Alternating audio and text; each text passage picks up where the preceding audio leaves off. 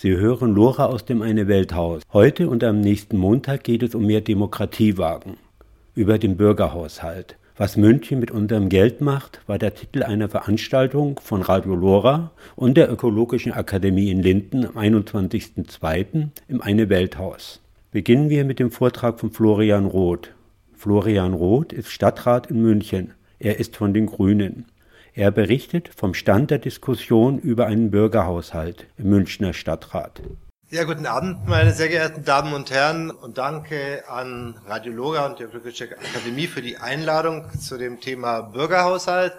Ich soll ja ein bisschen erzählen, wie der Stand der Diskussion im Münchner Stadtrat ist. Nach der Letz die letzte Kommunalwahl in München, also vor ziemlich genau sechs Jahren, hatte ja eine nicht so ganz zufriedenstellende Beteiligung ich glaube, das erste Mal war es nur noch die Minderheit der Bürgerinnen und Bürger, die sich beteiligt hat, also unter 50 Prozent. Und unsere Fraktion hat sich dann damit beschäftigt, wie kann man Bürgerinnen und Bürger mehr für Kommunalpolitik interessieren, mehr aktivieren, ihre Vorschläge mehr einbringen. Und unsere Grundintention war zu sagen, es reicht nicht, dass nur jede sechs Jahre die Bürgerinnen und Bürger gefragt werden, welche Partei sie wählen, welchen Oberbürgermeisterkandidaten, sondern dass es auch innerhalb dieser sechs Jahre noch mehr Beteiligungsformen, Möglichkeiten geben soll als bisher. Bisher gibt es ja bei verschiedenen Planungsverfahren auch eine gesetzlich vorgeschriebene Bürgerbeteiligung, die aber oft zu spät kommt, wenn eigentlich die wichtigsten Weichenstellungen schon vollendet sind. Äh, es gibt die Bürgerversammlungen. Ich hatte in letzter Zeit die Ehre, mehrere zu leiten. Äh, gut, da sind bis 200 Bürger da. Und dann gibt es Anträge, manchmal auch zu später Stunde, wo vielleicht dann eine Mehrheit von 43 zu 40 entscheidet. Okay, das gibt es, finde ich nicht schlecht, aber die Frage, reicht das? Brauchen wir nicht vielleicht noch andere Methoden? Da haben wir dann einen Antrag gestellt, Sommer 2008, die Fraktion Grünen Rosa Listas, von der ich komme, mehrere Optionen geprüft werden sollen, mehr Bürgerbeteiligung, mehr Bürgerinteresse an der lokalen, an der kommunalen Demokratie und ein Vorschlag war eben die Einführung eines Bürgerhaushaltes. Ein paar Wochen später äh, kam es auch von der ÖDP einen äh, Antrag mit derselben Intention. Dann dauerte es ziemlich lange. Die Verwaltung hat das Thema erstmal ein bisschen auf die lange Bank geschoben, weil sie nicht so recht damit umgehen konnte. Äh, das direkt, sogenannte Direktorium in der Stadtverwaltung hatte mal schon einen Entwurf einer Beschlussvorlage, die eher in die Richtung geht, wir machen doch schon so viel und das ist doch alles zu schwierig und zu aufwendig und wir wollen dabei bleiben, bei dem, wie es gerade ist. Da waren wir dann nicht so zufrieden und es gab dann noch verschiedene Diskussionen, ehrlich gesagt auch Diskussionen äh, im rot-grünen Bündnis, wo es sozusagen die Position gab, zu sagen, wir müssen einfach auch ein bisschen neue Formen suchen oder die, oder die Position, wo gesagt wurde, naja, wir haben doch schon ziemlich viel Bürgerbeteiligung und zu viel Bürgerbeteiligungsmöglichkeiten wären ja auch gefährlich, weil dann die Bürger das Gefühl hätten, sie könnten viel bewegen, aber oft dann auch frustriert werden, weil nicht alles umsetzbar wäre und das würde doch die Politikverdrossenheit noch mehr steigern. Das sahen wir anders. Dann gab es ein langes Hin und Her und der Antrag der, der Grünen und der Antrag der ÖDP ruhte in der Verwaltung sanft. In Schubladen wurden Vorentwürfe gesammelt. Dann gab es dann vor zwei Jahren nochmal einen Anlauf einer Diskussion. Äh, diesmal hat es dann nicht das Direktorium, sondern dort, wo halt das Geld verwaltet wird, nämlich die Stadtkämmerei, sich dieses Themas angenommen. Und der Kompromiss zwischen Bürger halt einführen und sagen, Bürgerhaushalt ist gar nicht der richtige Weg, war, wie so oft, ähm, wenn man nicht weiter weiß, gründet man einen Arbeitskreis. Nein, diesmal ein Hearing. Wobei ein Hearing ja natürlich schon auch was Positives bedeuten kann, äh, nämlich, dass man sich auch mal Anregungen von außerhalb holt, weil Bürgerhaushalt war für uns, für viele so eine Blackbox. Was ist das? Was heißt das? Kann ja nicht sein, dass den Stadthaushalt allein die Bürgerinnen und Bürger machen. Wie sollen das gehen? Und da hat man sich dann Anregungen aus verschiedensten Städten geholt, Berlin-Lichtenberg, äh, Köln, Ingolstadt, Freiburg, Jena, haben wir zu dem Hearing Vertreter eingeladen, die erzählen sollten, wie dort der Bürgerhaushalt funktioniert und ob man zufrieden ist damit und ob man daran festhalten will oder ihn vielleicht aufgeben. Keiner wollte ihn aufgeben, aber es hat schon das Gefühl gehabt, manche sagten, hm, ist denn der Aufwand und das Resultat in der richtigen Relation?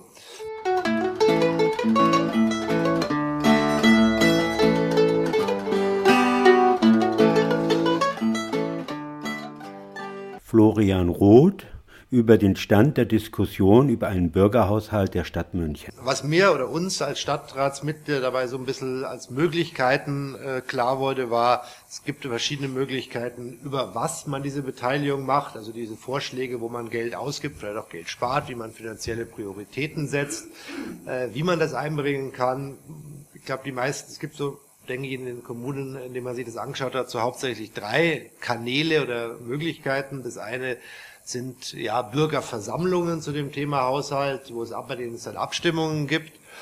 Dann gibt es die Möglichkeit Online-Abstimmungen über Vorschläge oder Einbringen von Vorschlägen online und dann so eine Art Online-Voting.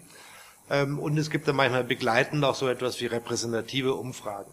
Eine andere Frage war, will man so etwas stadtweit machen oder stadtteilbezogen? Viele Städte, die das machen, sind halt deutlich kleiner als München. München ist ja sowieso die größte Kommune Deutschlands, weil die beiden größeren Städte Hamburg und Berlin sind ja keine Kommunen, sondern äh, Länder, Bundesländer und sozusagen eigentlich das, was bei uns Bezirke sind, sind dort eigentlich schon selber Kommunen. Da sind sie auch richtige Bürgermeister, in Berlin zum Beispiel. Ähm, ob man die Modelle von kleineren Städten wirklich so stadt weit auf München übertragen kann, war so die Frage, oder ob man das stadtteilbezogen machen soll. Das Hearing war, ich glaube, so im, Frühjahr Sommer äh, 2013. In Ingolstadt zum Beispiel ist es stadtteilbezogen. Aus meiner Sicht ist es im, im eigentlichen Sinn kein richtiger Bürgerhaushalt, weil nicht die Bürgerinnen und Bürger selbst abstimmen, sondern das eigentlich an die Bezirksausschüsse delegiert wird. Bei uns wurde ja auch vor einiger Zeit eine eigene für die Bezirksausschüsse eingeführt, finde ich auch richtig und kann man auch darüber nachdenken, ob man das ähm, ausweitet, aber es ist ein bisschen was anderes, weil natürlich sind Bezirksausschüsse noch ein bisschen näher vielleicht an Bürgerinnen und Bürger, aber es ist nicht das gleiche wie die gesamte Bürgerschaft.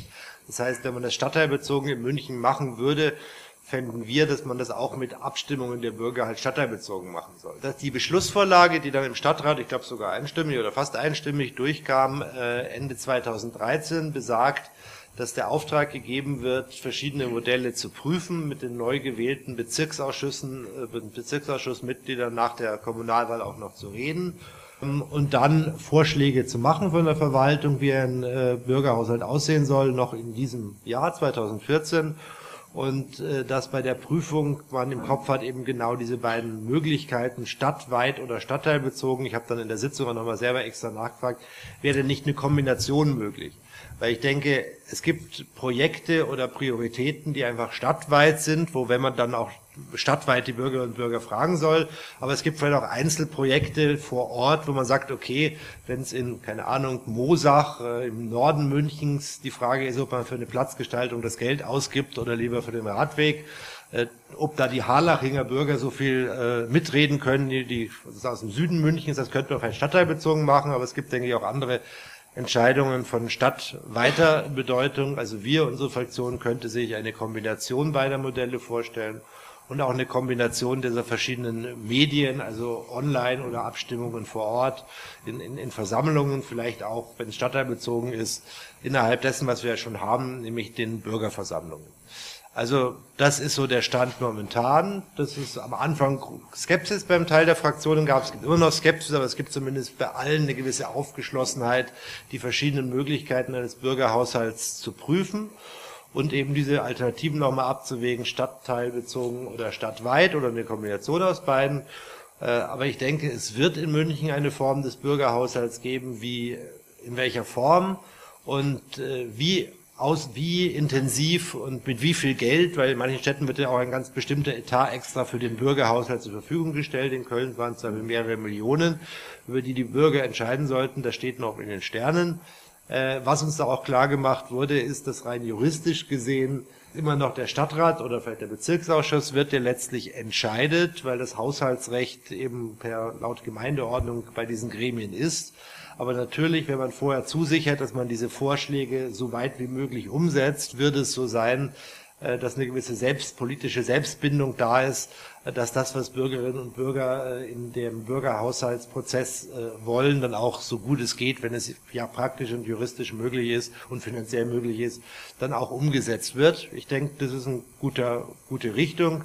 Wir haben ja mehrere Diskussionen über Mittel des der mehr Bürgerbeteiligung zum Beispiel. Vor zwei Tagen hatten wir im Stadtrat eine Entscheidung darüber, ob man eine andere oder vielleicht auch parallele oder verbindbare Form der Bürgerbeteiligung überlegt, nämlich Online-Petitionen auf kommunaler Ebene. Da gab es eine knappe Mehrheit, dass man auch das prüft. Also ich denke, in dem ähm, in dem Feld kommunale, lokale, direkte Demokratie und Bürgerbeteiligung ist in den letzten Jahren und Monaten einiges ins Rollen in Bewegung bekommen und ich bin relativ optimistisch, dass es im neuen Stadtrat in dieser Richtung auch Entscheidungen in diese Richtung geben wird.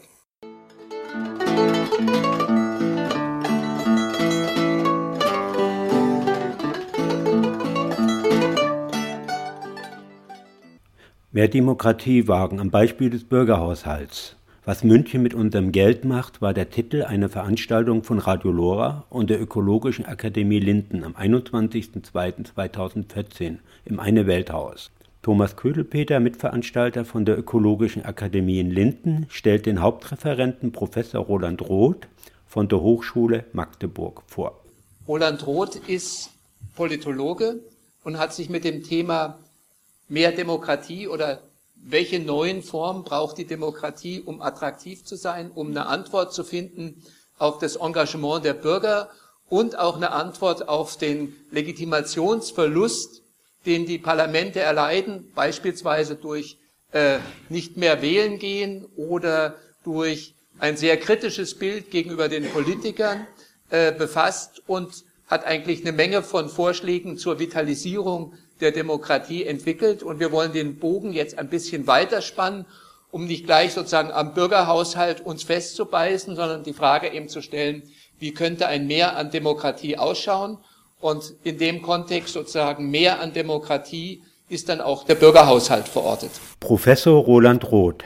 Ich bin ein Gesinnungstäter in Sachen äh, mehr Demokratie wagen und äh, bekenne mich dazu, dass ich da noch immer unzufrieden bin und äh, bei diesem Unzufriedensein seit vielen Jahren aktiv. Der Zusammenhang, in den ich diese Debatte stellen möchte, ist einmal Nachdenken über den Entwicklungsstand kommunaler Demokratie. Wir haben, die Älteren wissen das, äh, mehrere Phasen von mehr Bürgerbeteiligung wagen in der Nachkriegsgeschichte der Bundesrepublik erlebt. Äh, München war auch mal Hauptstadt dieser Initiativen. In, in Vogels Zeiten, zumindest was Stadtplanung und solche Dinge anging, war damals München ein Ort, wo man mit neuen Foren und so weiter in, zu Beginn der 70er Jahre einiges ausprobiert hat. Es gab eine zweite Welle von äh, Bürgerkommune, Bürgerbeteiligung in der Zeit vor etwa 15 Jahren. Da gab es Netzwerke, das Wort Bürgerkommune wurde neu geprägt und man hat sich kommunal auf die Suche begeben mit allen möglichen Varianten und ausgearbeiteten Vorschlägen. In diesem Zusammenhang ist auch erstmals das Modell des Bürgerhaushalts aufgegriffen worden als ein Modell unter vielen. Also es ging auch um Demokratiebilanzen, es ging um ein verändertes Verhältnis äh, der Verwaltung zu den Bürgern, Bürgerinnen, also bürgernahe Verwaltung als Stichwort. Und es ging um viele andere Formen direkter Beteiligung. Also das war schon mal vor 15 Jahren, ist dann wieder ein bisschen eingeschlafen. Einige Kommunen sind treu geblieben, aber es ist ein Netzwerk von vielleicht 15 aufrechten Kommunen geblieben, die diese Idee des Civitas-Netzwerkes und äh, bürgerorientierter Kommunen weitergetragen haben. Und wir erleben in den letzten vier, fünf Jahren eine neue Welle von äh, Bürgerorientierung in der Kommunalpolitik. Diese neue Welle wurde sicherlich mit verstärkt durch äh, die Konflikte um Stuttgart 21 und äh, das, was da sichtbar wurde. Aber es ist nicht Stuttgart 21, sondern eine Entwicklung, die äh, man so beschreiben kann, dass die repräsentativen Formen auch auf kommunaler Ebene deutlich an Unterstützung, an Resonanz, an Legitimation verloren haben, dafür aber direkte Formen der Beteiligung Protest, Bürgerinitiativen, aber auch neue Formen der äh, Beteiligung, Bürgergutachten, Bürgerpanels, Bürgerräte, wie auch immer, dass die deutlich an Zulauf äh, in dieser Phase gewonnen haben. Man kann das sogar in Bayern deutlich nachvollziehen. Also seit 1995 hat sich äh, die Zahl der Parteimitglieder um ein Drittel reduziert In der gleichen Zeit hat sich die Zahl der Leute, die sich in Bürgerinitiativen engagieren, von 6 auf 15 Prozent erhöht. Also da ist was im Busche, da hat sich was verändert. Und äh, es kommt darauf an, und da sind Kommunen eigentlich immer der Ort, an dem das sozusagen zuerst spürbar ist. Es kommt darauf an, kommunale Demokratie weiterzuentwickeln, neu zu definieren und zu überlegen, was sind da eigentlich die angemessenen Formen. Wenn man das nicht tut, dann hat man eben nicht nur Wahlbeteiligung unter 50 Prozent, sondern in Sachsen-Anhalt hatten wir den Tiefspunkt bei 34 Prozent Wahlbeteiligung. Ja, nur um das äh, deutlich zu machen bei kommunalen Nachwahlen in einigen Kreisen. Also es kann noch niedriger werden und die, das Desinteresse am kommunalen Geschehen kann noch deutlich ansteigen, wenn wir, wenn uns nichts einfällt, um sozusagen eine neue Balance zwischen Bürgerschaft, zwischen den Gemeinderäten und äh, den politischen Parteien, die sie tragen oder Verbänden, die sie tragen und eben der Verwaltung, der Kommunalverwaltung zu finden. Also da sind wir aufgefordert. Äh, und das ist eigentlich eine Herausforderung, vor der die Kommunen, äh, seit es kommunale Selbstverwaltung gibt, immer wieder gestanden haben, nämlich zu sehen, wie können wir eigentlich einen nutzvollen Gebrauch machen davon, dass wir eine örtliche Gemeinschaft sind und dass die Bürgerschaft da eigentlich auch ihren Beitrag leistet. Sie wissen, dass das auf der Ebene der Ehrenamts und des bürgerschaftlichen Engagements sozusagen von allen positiv bewertet wird. Äh, viele Bereiche ähm, unserer Kommunalpolitik wären gar nicht mehr denkbar, wenn nicht etwa im Bereich der Pflege oder auch bei der Integration von Zugewanderten sich eine Fülle von Leuten direkt äh, ehrenamtlich engagieren als Paten, Mentoren, allen möglichen Geschichten. War im letzten Jahr hier, da äh, ging es um äh, in München um Übergangssysteme vom, von der Schule äh, in den Beruf, vor allem von Schülerinnen und Schülern mit schlechten Schulabschlüssen oder ohne Abschluss. Also das ist ein Feld, in dem sehr viele unterwegs sind, nicht nur kommerzielle Träger, sondern eben auch sehr viele Bürgerinnen und Bürger, die da eingestiegen sind. Und wenn man das mal auf der kommunalen Ebene sich äh, genauer anschaut, dann wird man entdecken, dass vieles, was kommunal zu Wege gebracht wird, nicht allein durch die Verwaltung und nicht allein Politik bestimmt wird, sondern durch eine aktive Bürgerschaft und dass es darauf ankommt, diese Nähe herzustellen und diese, wir wissen heute, dass diese, diese bürgerschaftliche Aktivität nur zu bekommen ist, wenn sie auch mit Mitentscheiden verbunden ist.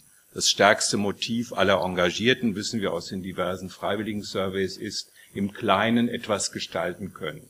Ja, und wenn Kommunen meinen, sie können ihre Bürgerinnen und Bürger sozusagen als Ausfallbürgen einsetzen, dann liegen sie in der Regel falsch. Die wissen schon, was sie wollen und haben auch einen Eigensinn und wollen sich nur engagieren, wo es ihnen auch was bringt und Sinn macht und so weiter. Also in diesem Sinne braucht es meines Erachtens eine, ein verändertes Verhältnis zwischen eben Kommunalverwaltung, den repräsentativen Gremien im Stadtrat, Gemeinderat einerseits und eben der Bürgerschaft.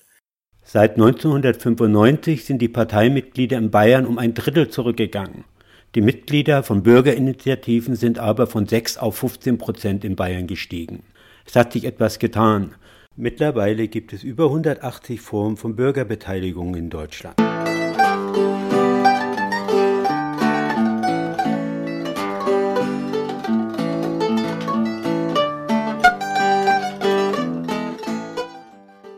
Wir haben eine lange Tradition gehabt, wo wir dachten, äh, dass eben repräsentative Politik plus eben Geld und Verwaltung es lösen wird, ja, und man eigentlich auf die, die Mitsprache der Bürgerschaft über die Parteien hinaus eigentlich weitgehend verzichten kann. Ich glaube, dass diese Zeit so allmählich zu Ende geht und dass man nach neuen Modellen sucht.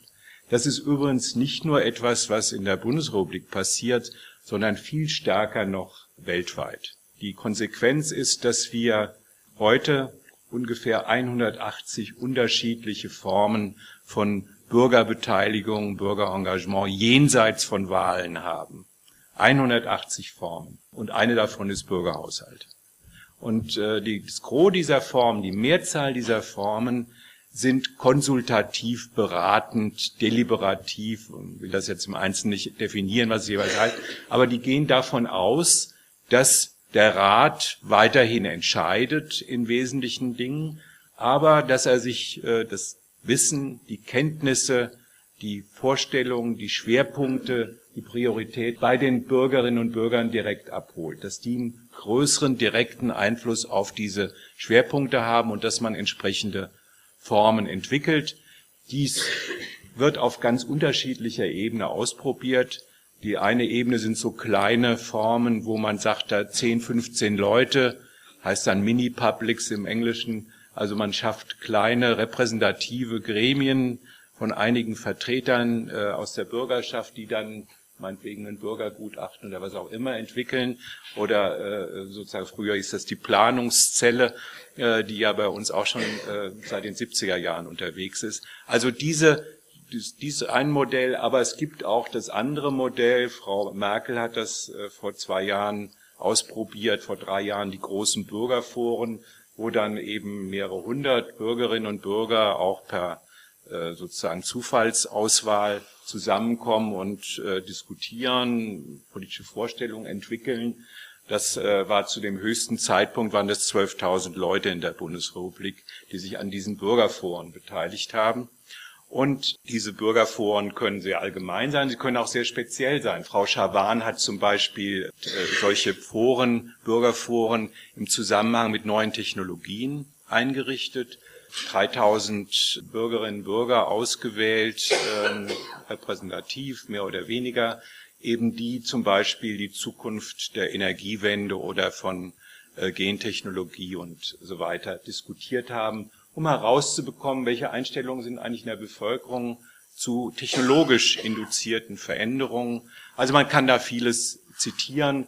Es geht sogar so weit, da ist äh, sozusagen British Columbia ein Beispiel, dass in einem einem großen Bürgerforum eben das Wahlrecht eines Bundesstaats äh, Kanadas sozusagen diskutiert wird, entwickelt wird, eines, ein, eines Wahlrechts, das gerechter und demokratischer sein sollte als das davor und das dann zur Debatte gestellt wurde. Also man kann auch solche komplizierteren Themen aufgreifen und entwickeln.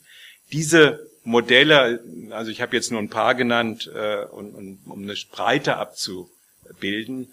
Diese Modelle wandern seit einigen Jahren um die Welt, bevor, also unter, unterstützt von Stiftungen oder auch der Weltbank. Die Weltbank hat zum Beispiel die Ausbreitung des Bürgerhaushalts sehr mit vorangetrieben. Von den rund 20.000 Bürgerhaushalten, die es weltweit gibt, gibt es den größten Teil im globalen Süden. Und äh, das wurde im Wesentlichen von, den, von, von der Weltbank mit unterstützt, mit der Perspektive, dass äh, Bürgerhaushalte eben im globalen Süden die Funktion haben, Korruption zu verhindern, sozusagen eine stärkere Kontrolle des Ausgabeverhaltens zu ermöglichen und die üblichen Mitnahmeeffekte bei Entwicklungspolitik und anderen Projekten zu vermeiden. Also so ein bisschen Transparenz und Kontrolle mit zu ermöglichen. Also ein Motiv, das vielleicht in manchen bayerischen Landkreisen auch populär sein könnte. Das war für mich neu. Über 20.000 Bürgerhaushalte weltweit und unterstützt von der Weltbank mit dem Ziel der Korruptionsbekämpfung und von mehr Transparenz.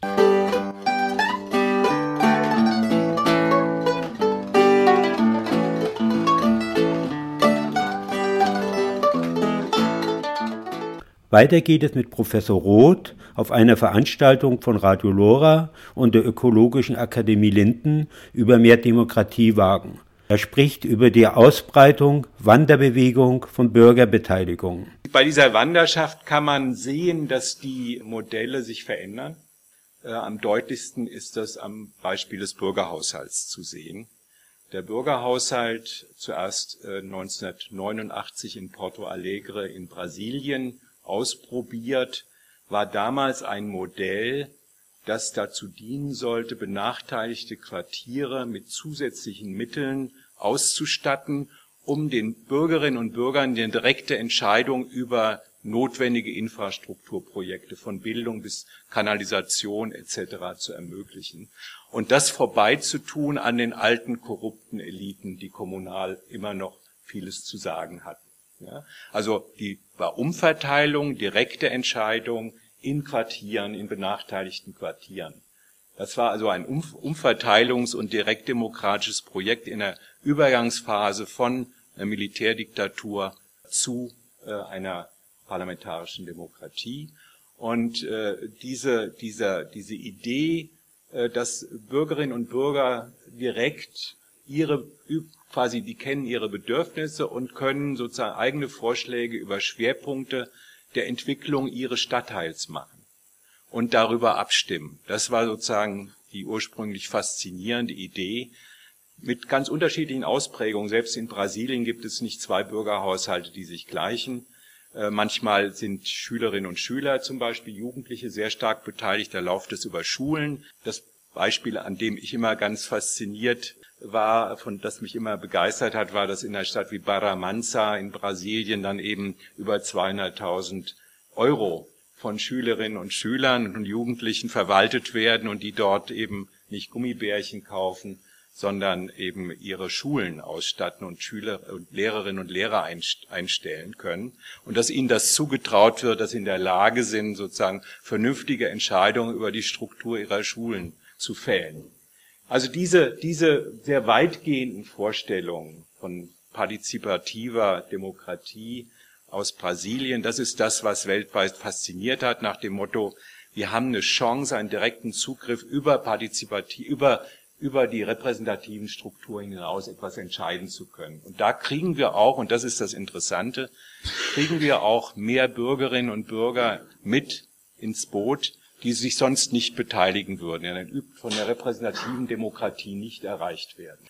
Das Modell, das bei uns am populärsten geworden ist, das von Recife, äh, das bei einem Reinhard-Mohn-Preis, die Vitalisierung der Demokratie, den ersten Platz bei der Abstimmung bekommen hat von den 10.000 Leuten, die in den Bürgerforen unterwegs waren.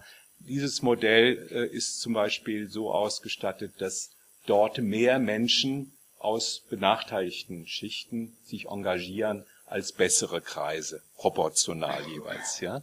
Sodass also das ein Modell ist, um Leute in Situationen zu aktivieren, mit auch mit einem konkreten Versprechen, nämlich ihr könnt direkt Einfluss nehmen, was in eurem Quartier passiert, dass äh, eben äh, dann dort äh, so etwas wie Bürgerhaushalt auch breit greift. Und wenn man sich überlegt, was äh, so eine Stadt, auch Millionenstadt wie München, ja, macht, wie die das machen und wie die das hinkriegen, dass äh, sozusagen diese Beteil bei uns immer als beteiligungsfern eingestuften Bevölkerungsgruppen mitmachen, dann wenn man das Modell vom Porto Alegre auf München übertragen würde, entspräche dies 80 Hauptamtlichen und fast dreimal so vielen Ehrenamtlichen in München. Muss man einfach sagen, die haben 80 Hauptamtliche, die damit beschäftigt sind, diese Form des, der Bürgerbeteiligung umzusetzen.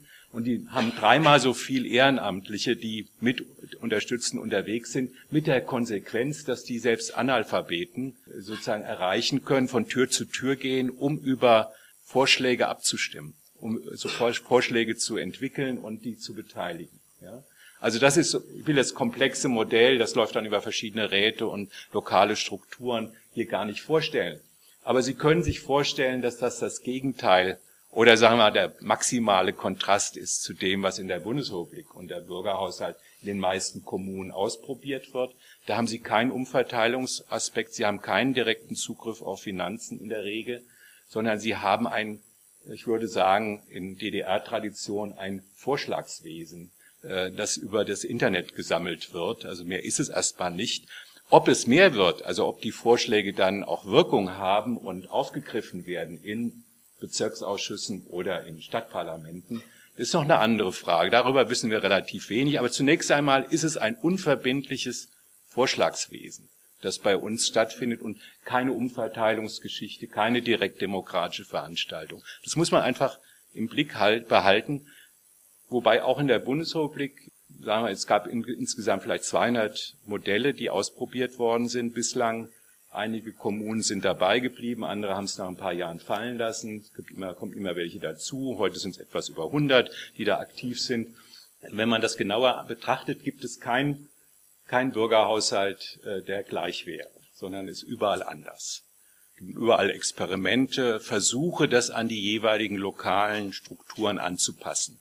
Es gibt auch in der Bundesrepublik Bürgerhaushalte, die stark mit Quartiersbudgets arbeiten, mit Stadtteilhaushalten arbeiten, ähm, also die so etwas ermöglichen wie zumindest den Bürgern in Aussicht stellen, hier, wir haben ein Budget von so und so viel tausend Euro und ihr könnt dieses Budget benutzen, um in euren, um in eurem Stadtteil sozusagen Projekte vorzuschlagen und dann darüber abzustimmen, die ihr für sinnvoll haltet. Also sozusagen so ein, so ein Modell äh, gibt es auch. Aber mit, mit, der, mit der Versicherung, dass sich dann der Bezirksausschuss oder je nachdem das Gremium, äh, das dafür zuständig ist, auch daran hält.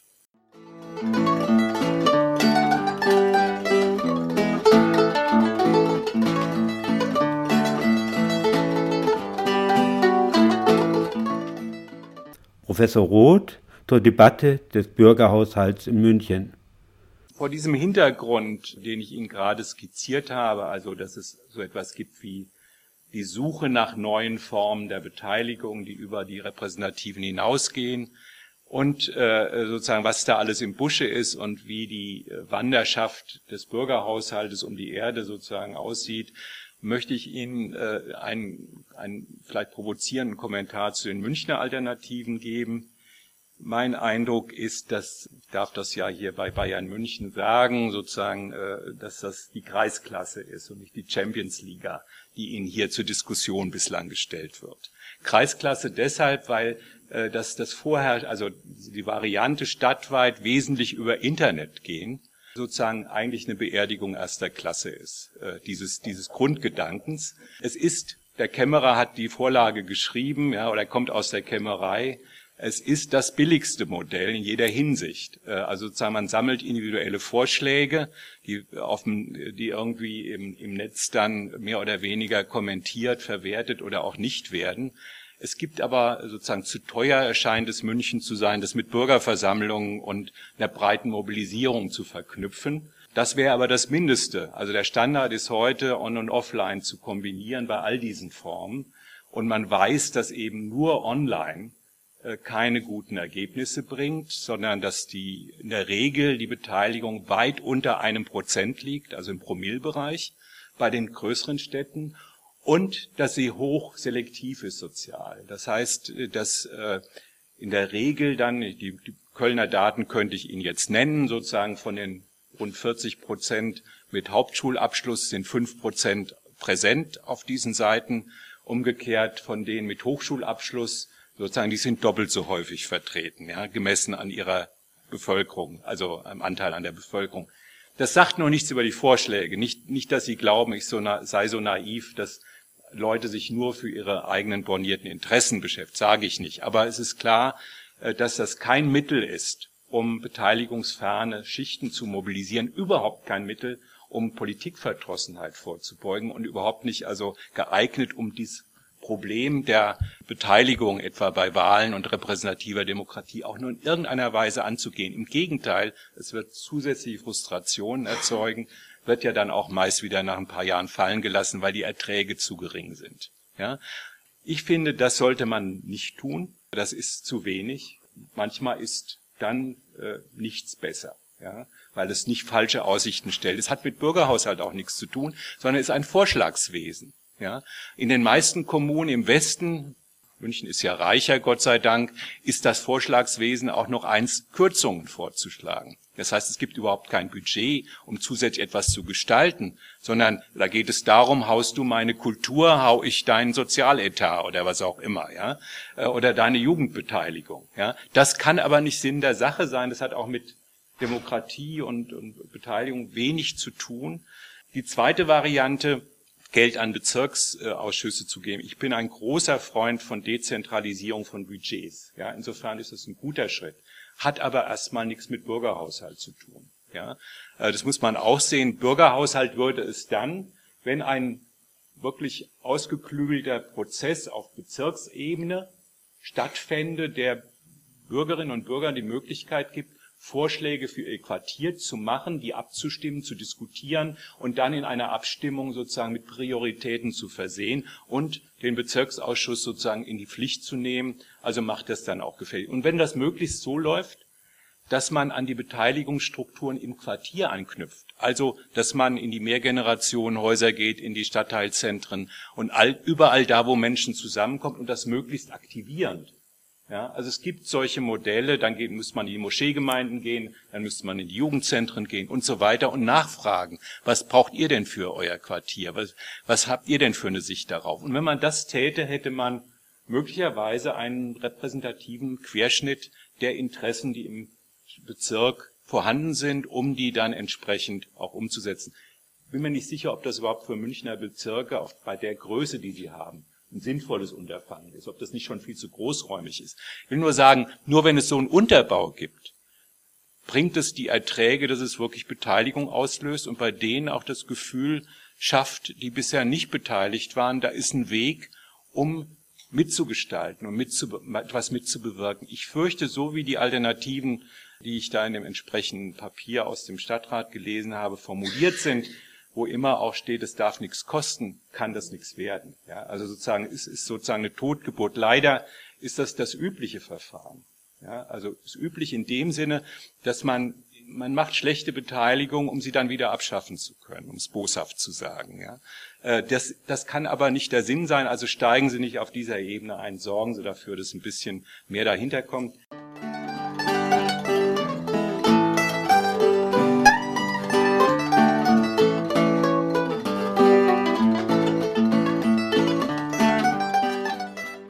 Wie geht es besser? Professor Roland Roth. Darf ich Ihnen vielleicht sagen, was so ein bisschen Stand der Debatte ist, wie man es gut macht mit der kommunalen Beteiligungspolitik?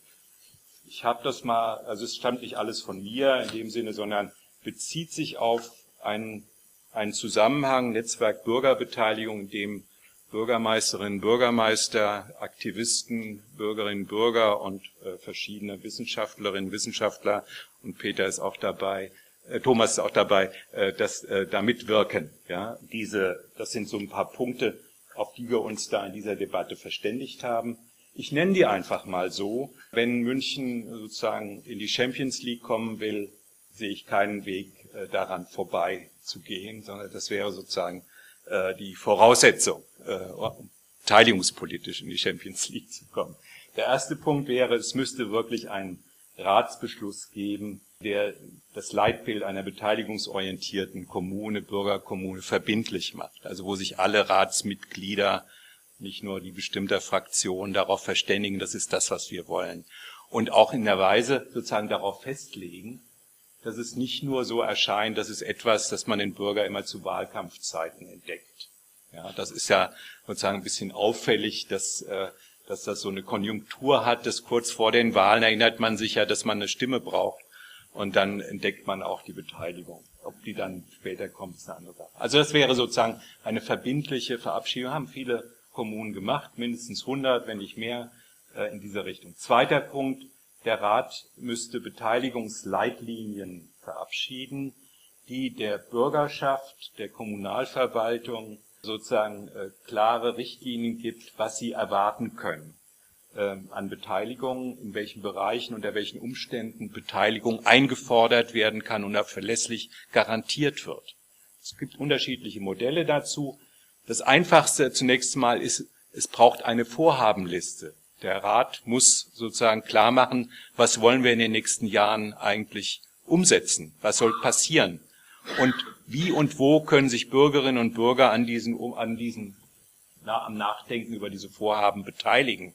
Dann könnte man, manche, in manchen Städten wird es gemacht, dass Quoren festgelegt werden. Wenn tausend Bürgerinnen und Bürger haben wollen, dass da eine größere Beteiligung ab, stattfindet in diesem Zusammenhang, dann muss das geschehen. Ja, solche Verbindlichkeiten. Ja, wie auch immer. Solche es sind ungefähr 50 Kommunen in der Bundesrepublik, die sowas haben. Das ist im Augenblick ein Boom. Die letzten Kommunen, die sich da gemeldet haben, sind zum Beispiel Darmstadt, äh, oder Weinheim oder andere, die da jetzt äh, dabei sind, solche Beteiligungssatzungen zu verabschieden. Worum es da geht, ist, dass nicht zu Wahlzeiten sozusagen Gunsterweis bei einem bestimmten heiklen Thema beteiligen wir euch, sondern dass es eine Sicherheit gibt, wenn es Dinge gibt, die ihr für wichtig haltet und die wir für wichtig halten, dann organisieren wir ein Beteiligungsprozess, der über die pflichtige Planungsbeteiligung hinausgeht. Ja?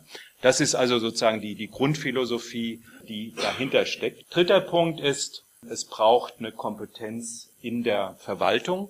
Üblicherweise ist Verwaltungsausbildung nicht damit verbunden, dass man beteiligen lernt. Bürgerbeteiligung ist nur im Bereich der Stadtplanung eigentlich in manchen Studiengängen verbindlich, aber in anderen Bereichen nicht. Äh, und ähm, man muss es lernen. Die meisten Menschen in der Verwaltung haben wenn sie es nicht gelernt haben, erstmal bedenken und wissen, auch wenn man es nicht weiß, wenn man es nicht probiert hat, nicht weiß, wie es funktioniert, welche Modelle angemessen sind von den 180, sage ich mal, oder 150 oder 30, die man zur Auswahl hat, äh, wenn man nicht weiß, welches Format, dann wird man zurückhaltend sein. Ja, man muss es lernen und man kann es lernen. Ich kann Ihnen sagen, ich bin lange in der Kinder- und Jugendbeteiligung unterwegs. Die Ausbildung von Moderatoren, von Menschen, die beteiligen können, ist der größte Bringer und der beste Garant für Beteiligungsprozesse. Man muss es können. Das ist nichts, was einfach so einem eingegeben ist. Ja? Und man kann es lernen. Dafür gibt es Modelle, Konzepte. Sie kommen aus, aus Baden-Württemberg. Also sozusagen äh, die, äh, das war einer der ersten Schritte, den äh, die Stadt, äh, Staatsrätin Frau Erler gemacht hat, eben Weiterbildungsangebote für Bedienstete des Landes Baden-Württemberg anzubieten, damit die Beteiligten lernen.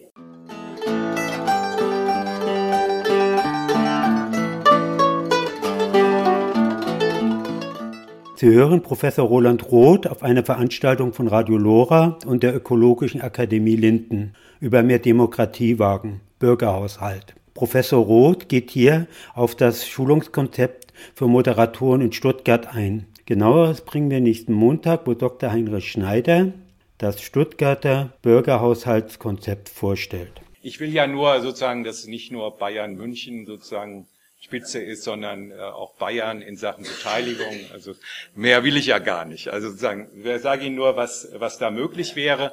Und das geschieht schon. Also es ist in dem Sinne nicht Utopie, sondern im Nachbarland äh, wird es mit einigem Erfolg probiert und äh, auch mit Konsequenzen. Dazu braucht es dann ein eigenes Büro, eine eigene Abteilung oder mehrere Büros für Bürgerbeteiligung. Menschen, die sich mit nichts anderem beschäftigen als damit und eine Kompetenz da haben, die beraten können, die solche Prozesse aufsetzen und so weiter. Ja? Und zwar ist es deshalb wichtig, weil im Alltagsgeschäft muss man das ja können. Man muss es sozusagen, muss es ja umsetzen. Genügt ja nicht irgendwie was anzurufen, sondern es muss irgendwie äh, auch möglichst professionell und gut gehandhabt werden. Der vierte Punkt, und darüber haben wir gerade geredet, äh, ist der, dass es sowas wirklich braucht wie Beteiligungshaushalte. Mein Rat wäre, gehen Sie lieber über Quartiersfonds und Budgets kleinerer Art, wo wirklich entschieden werden kann, als jetzt äh, sozusagen so einen fiktiven Bürgerhaushalt aufzusetzen, wo Sie nur Vorschläge machen können. Ich habe mir das international angeschaut äh, und es gibt sehr gute Erfolge, gerade auch mit beteiligungsfernen Gruppen, wie das heißt, wenn Sie so etwas einrichten. Die kriegen Sie in der Ofen her. Wissen Sie warum? Aus einem ganz simplen Grund. Wir, wir leben in einer Misstrauenskultur, was jetzt das Verhältnis von vielen Bürgerinnen zu Politik und Staat und Verwaltung angeht. Und die können Sie nur aufbrechen, wenn Sie den Leuten auch eine halbwegs vernünftige Perspektive geben, dass sich beteiligen lohnt, dass dabei was bei rauskommt, auch für Sie rauskommt, dass Sie was gestalten können. Und gerade die, die die Erfahrung nicht gemacht haben, dass sie was gestalten können, brauchen diese Ermutigung. Das heißt, es ist sehr wichtig, und wir werden ja nachher vielleicht auch noch was hören zu den Quartiersfonds und den Möglichkeiten da, dieses Modell auszubreiten. Hinten liegen Broschüren zum, äh, zum Schülerhaushalt. Da haben wir das mal auf Schulebene ausprobiert, durfte es begleiten. Tolle Erfolge in der, läuft in der Förderschule genauso gut wie im Gymnasium, ja, als Modell. Und erreicht Leute, die sonst nicht, und die sind, die glauben nicht, wie glücklich Kinder sind, wenn sie in der Schule mal was zu entscheiden und zu sagen haben. Will ich jetzt nicht am, weiter ausbreiten. Also in der Richtung. Und wenn das Gleiche können Sie, äh, können Sie auf Quartiersebene beobachten. Da können Sie auch auf Quartiersebene können Sie auch Migrantinnen Migranten in einer ganz anderen Weise einbeziehen und können äh, da die schwächeren, sozial schwächeren, distanzierteren Gruppen äh, einbeziehen. Sie sind heute in der Stadt üblicherweise, wir haben das vom, äh, Mannheim hat einen Demokratiemonitor im letzten Sommer gemacht, da haben Sie zwei große Gruppen, die mit der Stadt fast nichts mehr zu tun haben. Junge Leute, Jugendliche und Migrantinnen, Migranten. Äh, beide haben keinen Bezug zu dem städtischen Ganzen entwickeln können, weil sie auch in der Regel weder einbezogen sind noch gefragt werden. Ich will das nur mal sozusagen als, als Aufgabe skizzieren. Wenn Sie da Fonds auflegen, wo auch wirklich was bei, am Ende bei rauskommt, haben, sind Sie auf einem guten Weg. Das Ganze kann in einen Bürgerhaushalt mit mehr Transparenz, aber man sollte es fairerweise nennen, wir machen eine transparente Haushaltgestaltung. Wir zeigen, wo Gestaltungsmöglichkeiten sind und sollen nicht so einen Popanz aufmachen, als wäre das dann ein Bürgerhaushalt, nur weil das jetzt transparenter ist, was der Stadtrat macht. Fünfter Punkt. Wir brauchen unabhängige Beteiligungsbüros und Beteiligungsagenturen in der, in den in der Zivilgesellschaft selbst. Wir haben ja viele Einrichtungen wie Freiwilligenagenturen und so etwas, die das im Prinzip mit übernehmen können als Aufgaben. Aber es braucht Anlaufstellen. Was kann ich denn tun? Wo kann ich Einfluss nehmen? Und äh, das muss nicht immer die Verwaltung sein und sollte nicht nur die Verwaltung sein, sondern da eben auch in der Bürgerschaft entsprechende äh, Instanzen, die da äh, fit sind, so etwas zu machen. Der sechste Punkt, wenn man eine Beteiligungskultur haben will, muss man sehr früh anfangen. Jetzt biografisch sehr früh. Das heißt, es geht darum, Lernchancen, Beteiligungsangebote in Kindereinrichtungen, Kitas und in den Schulen anzubieten. Beteiligung muss man auch biografisch lernen. Wir sind erstmal alle individuelle Egoisten, die keinen Blick fürs Gemeinwesen haben. Wenn wir es nicht lernen, wir lernen es nur, wenn wir eine Chance haben, uns mit anderen darüber auseinanderzusetzen, was deren Perspektive ist, was deren Wünsche sind und lernen, vernünftige Kompromisse zu machen. Das heißt, die Unfähigkeit oder sozusagen das Bornierte, was man bei Bürgerinitiativen und allem Möglichen immer beklagt, ist ein Ergebnis sozusagen von einer nicht ausgeprägten Beteiligungskultur, wo wir wechselseitig lernen, die Perspektiven des anderen ernst zu nehmen. Das muss man von früh auf lernen. Und die Perspektiven des anderen nimmt man dann auch eher ernst, wenn man mal eine Chance hat, selbst was zu gestalten. Ja, also dieser Zusammenhang zwischen Selbstwirksamkeit, ich kann was bewirken und ich nehme die Perspektiven des anderen mit ernst und kann damit auch gemeinwohlorientiert handeln. Das ist, das ist eine, das A und O jeder Beteiligungskultur. Und bei uns sind diese deliberativen Formen deshalb so in Verruf, weil es uns daran meistens fehlt. Wir sagen, gucken immer, wer entscheidet, ja. Und das Vertrauen darauf, gute Argumente werden gehört, finden Resonanz, ja. Das muss man früh entwickeln und Institutionen erinnern sich, wenn sie das braun äh, machen. Ich könnte Ihnen jetzt eine halbe Stunde lang erzählen, wie das äh, weitergeht, was man da alles machen kann.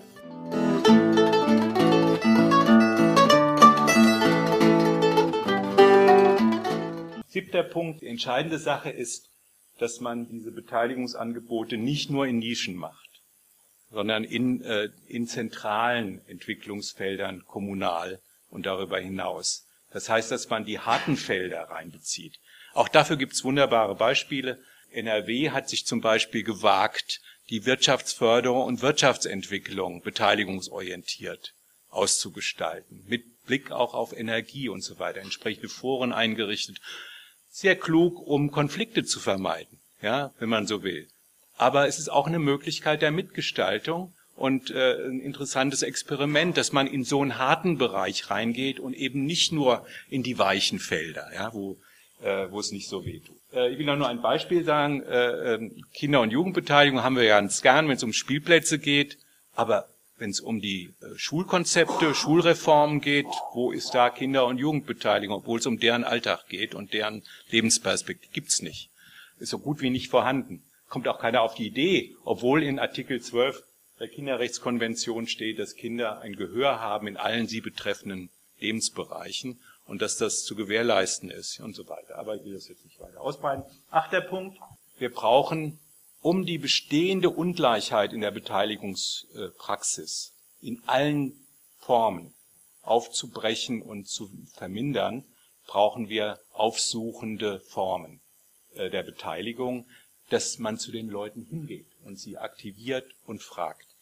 Die schlimmsten Daten, die ich habe, jetzt für den Bereich der Wahlbeteiligung, ja, sind die, dass sie in Großstädten in einigen sozialen Stadtgebieten, also besonders belasteten, äh, sozial schwächeren Problemgebieten, haben sie Wahlbeteiligung unter 20 Prozent aktuell. Ja, 18 Prozent in Nürnberg, äh, in dem Nürnberger Gebiet, in Essen und in Bremen. Ja, 18 Prozent. Also da ist doch repräsentative Demokratie eine Fiktion geworden, längst eine Fiktion geworden. Ja, jetzt nur von der Ebene der Wahlbeteiligung. Da muss man was tun, meines Erachtens, wenn man den Anspruch haben will, die Demokratie nimmt alle weg, mit. Wir lassen keinen zurück. Und das sind ja Barrieren, die, über die man reden muss. Das hat ja zu Ursachen. Das ist ja nicht einfach so, dass die einen faul sind und die anderen sind fleißig oder wie auch immer. Das hat ja Gründe, weshalb die Leute wegbleiben. Gut. Aber da, da finde ich, jede Form auch des Bürgerhaushalts muss sich daran bewähren, ob sie dieses, diese Beteiligungslücke vergrößert oder verkleinert. Da äh, sehe ich erstmal schwarz in den bisher vorgeschlagenen Varianten. Neunter Punkt.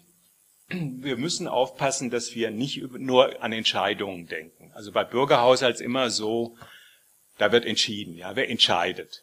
Das ist völliger Quatsch. Der, der Großteil der Musik und des, der Gestaltung des Gemeinwesens läuft nicht über Entscheidungen im Rat und auch nicht über äh, eine Entscheidung jetzt, wie Bürger beteiligt auch immer, sondern über die Fantasie, das Engagement, die, die, die Bereitschaft, sich zu äh, auch einzumischen von der Bürgerschaft. Ich weiß, es hat Probleme, damit versch äh, verschwinden die sozialen Probleme nicht. Aber sie, es ist ein Beispiel dafür, dass es nicht nur auf Entscheidungen ankommt, um Probleme zu lösen.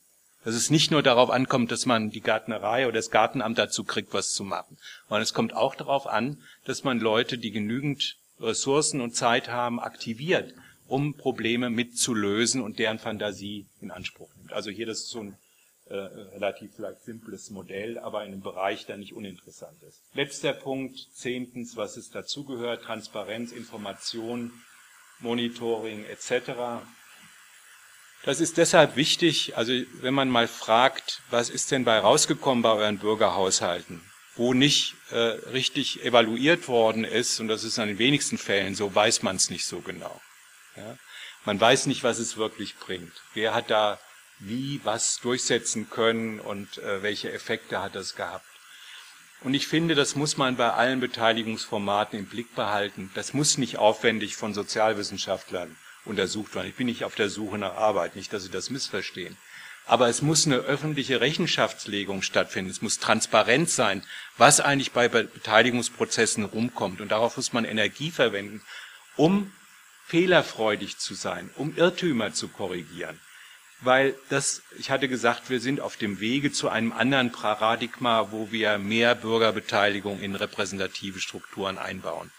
Das ist ein Experiment, das ist ein dauernder Lernprozess. Wir haben nicht die Form. Ich kann Ihnen nicht sagen, das ist der Bürgerhaushalt für München, der löst alle Probleme. Erstens glaube ich nicht, dass es irgendeine Form gibt von Beteiligung, die alle Probleme löst.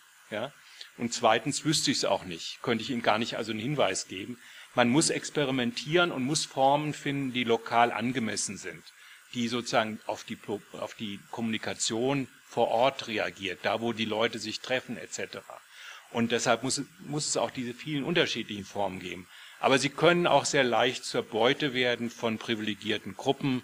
Das kann verbauern und versauern, ja, wie das in früheren Initiativen der Fall ist. Da gibt man eine Initiative ein paar Euro, eine halbe Stelle, dann hält die ihr Maul ein Leben lang. Ja, dann wird nie mehr irgendwie aus der Ecke was Kritisches kommen, sage ich jetzt mal so. Äh, diese, diese Erfahrung von Kooptationsprozessen, die könnte ich in einem eigenen Beispiel meiner Geschichte äh, in den letzten 40 Jahren gut beschreiben. Das heißt, gerade deshalb ist es notwendig, dass eben Kommunalpolitik auch nicht zu einer alternativen Beute wird, sondern dass eigentlich immer eine öffentliche Rechenschaftslegung stattfindet. Und dazu gehören dann auch repräsentative Formen der Bürgerbefragung. Ich hatte, hatte das Mannheimer Beispiel gebracht mit dem Demokratiemonitor. Sowas muss es geben, um klarzumachen, wer macht da eigentlich mit? Wir haben schon eine tolle Bürgerbeteiligung, aber leider haben wir 40 Prozent vergessen die tauchen da nie auf. Ja, das fällt uns gar nicht mehr auf, weil wir uns so an die anderen gewöhnt haben. Also in diesem Sinne, äh, das waren meine zehn äh, Punkte, um äh, sozusagen Guardiola-mäßig sozusagen München in die Spitzengruppe der Spieler zu bringen, die auf dem Wege sind, gute Beteiligung zu machen. Schönen Dank fürs Zuhören. Sie hörten Lore aus dem Eine Welthaus. Heute ging es über mehr Demokratiewagen, Bürgerhaushalt. Die Veranstaltung von LoRa und der Ökologischen Akademie wurde von der Petra Kelle Stiftung und dem Bezirksausschuss II unterstützt. Die kurzen Musikstücke stammen von Nicknack und sind GEMA-frei. Den zweiten Teil der Veranstaltung bringen wir nächsten Montag mit konkreten Beispielen. Am Mikrofon verabschiedet sich Werner Klotsche.